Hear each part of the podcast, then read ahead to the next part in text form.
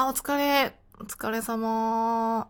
久しぶりだね。久しぶりだよね。最近？最近ね、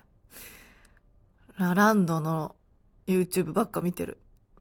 うん。ラランド面白くない？なんか私やっぱりああいうなんかこう、知的な笑いをする芸人さんって好きで、よく朝ラビットとかも見ながら朝の準備とかしちゃうんだけど、川島さんとかね、なんかこう、なんて言うんだろうね、こう、すごくインテリジェンスを感じる笑いが好きだなみたいな思ってるんだけど、ラランドの二人もさ、ほら、二人ともこうね、上智行っててとか、なんかこう、賢いな、この人たちって思う笑いをする人たちなんだけど、そうそうそうそう。なんかね、そんなラランドの YouTube を見てて、もちろんなんか見てるだけでただ単に笑えるっていうさ、なんか別に下ネタとかも言うし、決してね、なんかその上品な笑いだけをやってるわけじゃないんだけど、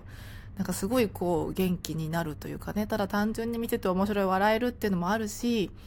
なんかね、ラランドのラジオ見てて、すごい思ったのが、うちはね、うちはなんだけど、家族でラランド、ちょっとね、恩恵受けてんのよ。っ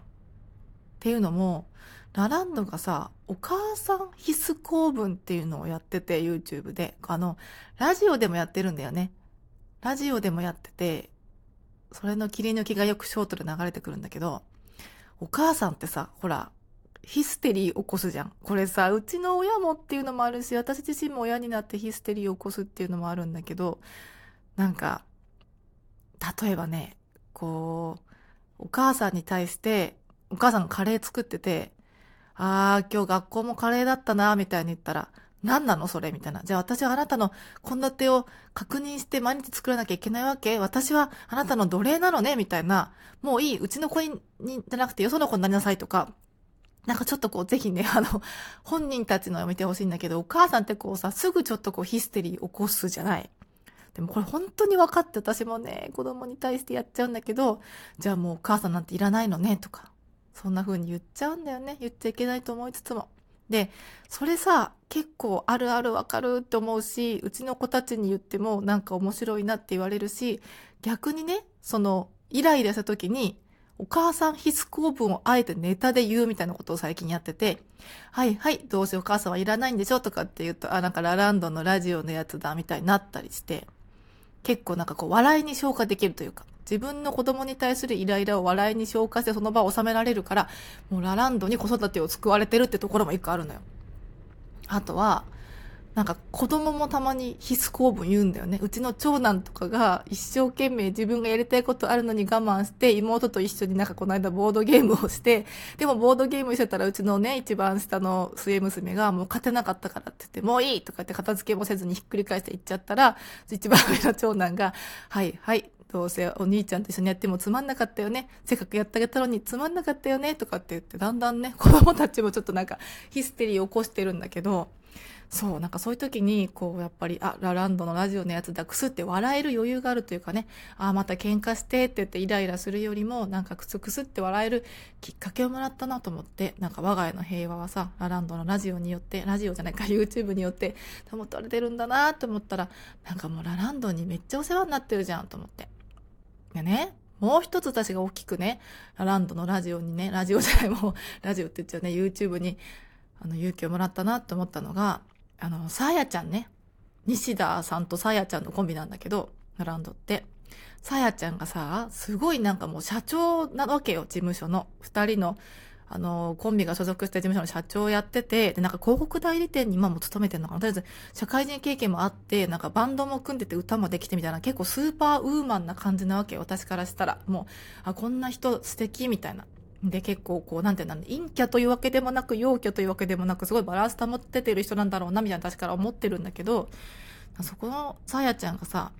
野球とか全く知らないわけ。で、ポケモンも全く知らないわけ。で、それをネタにして、さあやちゃんがポケモン知らないけど、ポケモンのイラストだけ見て名前当てるゲームとか、全く野球知らないけど、今年の野球の優勝チーム当てようとか、なんかこう、ワンピースもあったかな？ワンピース全く知らないけど悪魔の実を当てようとか、実は私もワンピースちゃんとは見てなくて、チョッパーのあの感動の映画とか、なんかその子供の頃ちょこちょこ見てたとかピンポイントでしか知らなくて、でもなんかポケモンとかワンピースとかもそうだけど、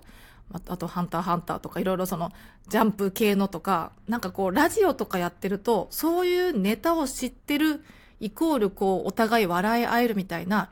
それなんとかみたいじゃんみたいな、そういうそのなんか予定、予定調和っていうのかな、こう分かってるからこその身内ネタで盛り上がるっていう楽しさあるじゃないですか。それが私できないし、それを提供できないから、あ、自分なんか配信者に向いてないかも、うまい例えできないし、知識もないしって思ってたんだけど、さやちゃんはそれを知らずとも笑いに消化してね、あのラランドのお二人がやってるのを見て、あ、なんか、